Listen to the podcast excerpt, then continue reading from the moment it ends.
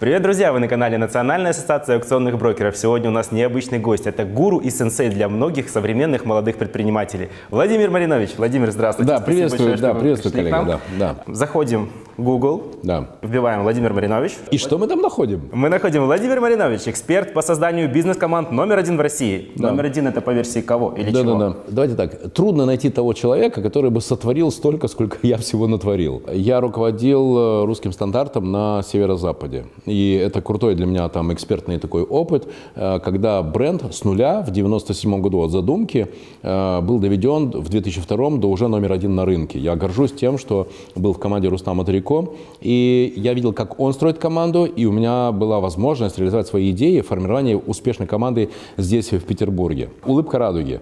Это сейчас 800 э, магазинов и 20 миллиард, 25 миллиардов годового оборота. А в 2005 году это тоже была просто идея. Это были 36 э, страничек э, бизнес-плана. И тоже этот проект реализован был, потому что мне удалось найти правильных, сильных, мощных людей, каждый из которых в своей функции был сильнее, чем я.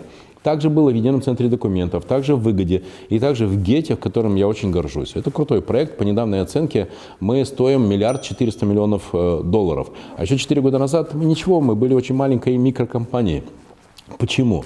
Потому что в эти проекты мне удавалось привлекать сильных людей. Я твердо убежден в том, что все эти бизнесы стали успешными именно потому, что я у меня получалось создать сильные команды. А те проекты, которые, кстати, не получались, в которых сгорали и мои деньги, и деньги инвесторов, они не получались, потому что мне не удавалось находить сильных людей. Поэтому я говорю на основании этих семи опытов, пять успешных и два неуспешных, что тот опыт, который у меня есть по формированию успешных команд, он уникальный в России. Я просто не знаю никого, кто имел бы такой же опыт, как у меня. То есть у вас нет конкурентов, поэтому да. вы номер один. Да, да, да, да. И это не самонадеянность, это факт.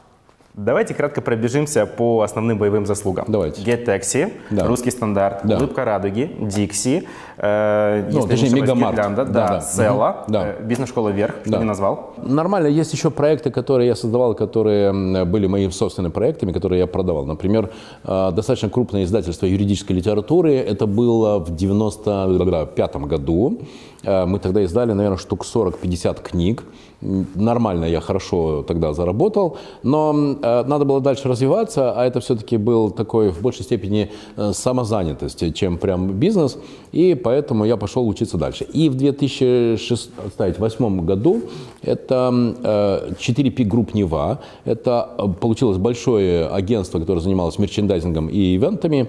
Мы дошли тогда примерно до 300 миллионов годового оборота, и потом я тоже свою долю в компании продал своим э, партнерам.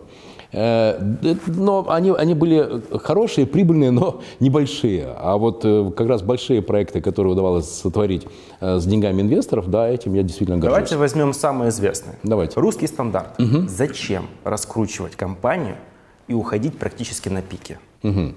А, тут надо э, сразу сказать, что я в тот момент был классическим топ-менеджером и со всеми регалиями. Знаете, такое, настоящие дорогие часы, костюм, у меня было там 12 костюмов, 47 рубашек, ну то есть все, по, а, служебный автомобиль, все по-настоящему.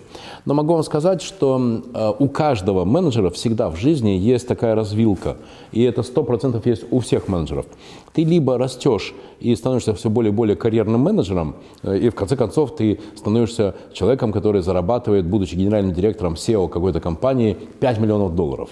И, как вы знаете, есть э, руководители компаний, которые зарабатывают белые деньги. Да, там многие, кстати, руководители телекоммуникационных компаний, это, это примерно такой доход. Или даже, может быть, больше. Э, представляете, у тебя приходит смс аванс, да, там 17 миллионов рублей.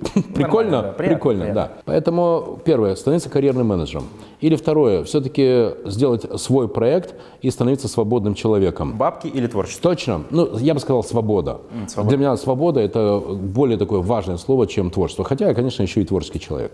Поэтому, наверное, крайний проект, в котором я был таким классическим топ-менеджером, это был Евросип, это был RBI. Уже в «Улыбке радуги», где я был генеральным директором. Но я очень плотно был внедрен в развитие продукта, формирование команды. Уже проявился мой предпринимательский подход к бизнесу. И последующие проекты – это всегда были отношения инвестора и человека, который реализует этот проект, получает свою долю и идет дальше. Хорошо, я понимаю. Вы уходили к свободе из Точно, компании. Да. А были компании, из которых вас просили уйти?